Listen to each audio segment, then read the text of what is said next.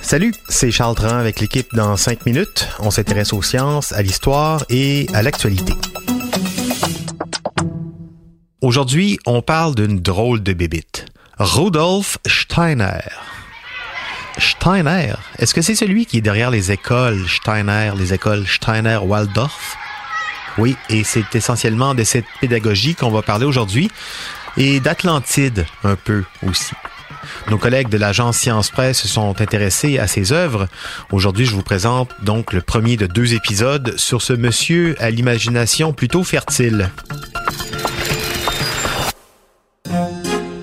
Rudolf Steiner, philosophe, théologien, poète, économiste, botaniste, diététicien, artiste, historien, dramaturge, un penseur, un philosophe, un occultiste aussi, s'intéresse aux forces cachées de la nature. C'est un Autrichien.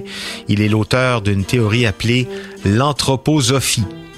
L'anthroposophie, c'est quoi? C'est une doctrine spirituelle à prétention scientifique qu'il développe au début du 20e siècle, mais qui persiste encore de nos jours à travers plusieurs disciplines, dont l'éducation.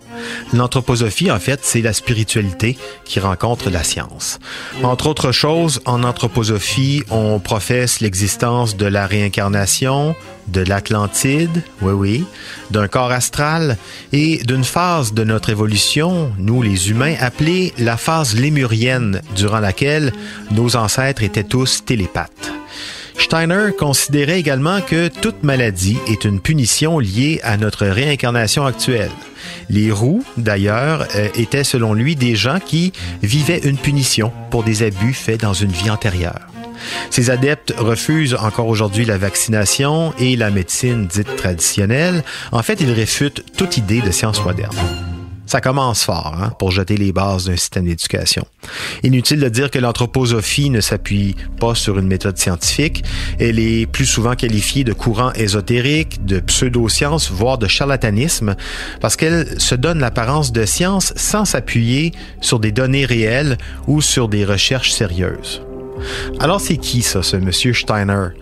Il est né en 1861 en Autriche. C'est un monsieur qui réfléchissait beaucoup, un auteur prolifique. Il a écrit des dizaines d'ouvrages sur à peu près tout et donné surtout des milliers de conférences partout en Europe.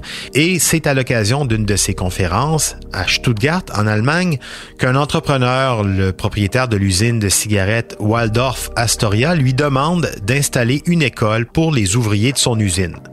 Bonne affaire, se dit Steiner, pour enseigner les principes de l'anthroposophie, fallait commencer quelque part, et cette première école sera l'occasion pour lui de diffuser ce courant mystico-philosophique qu'il a développé et donc qu'il cherchait à faire connaître.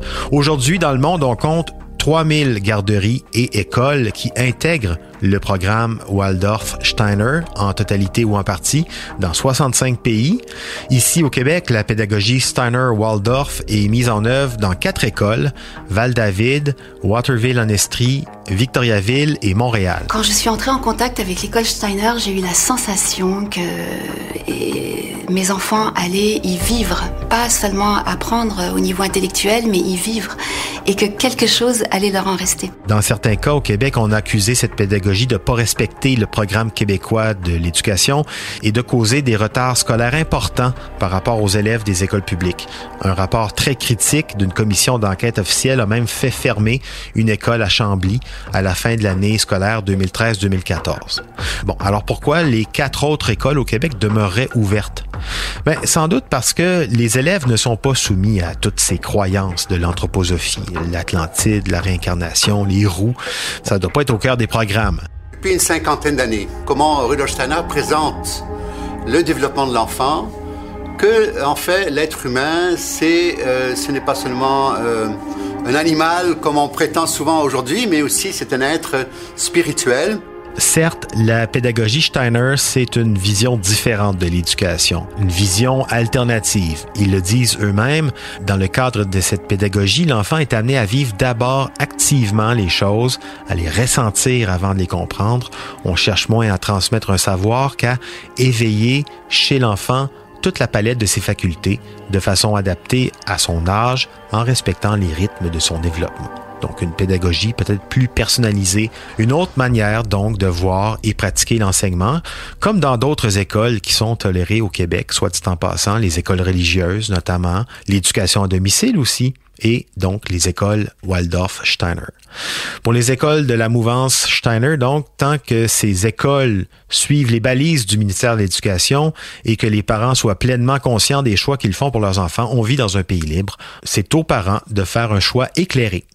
Dans le second épisode de cette série sur Steiner, on s'intéresse à une autre création de son esprit, l'agriculture biodynamique, une business très payante. Pour en savoir plus sur les écoles Steiner, le monde diplomatique a publié une vaste enquête sur la question en juillet dernier. Merci aussi à l'agence Science Presse pour son travail de vérification des faits. C'était en cinq minutes.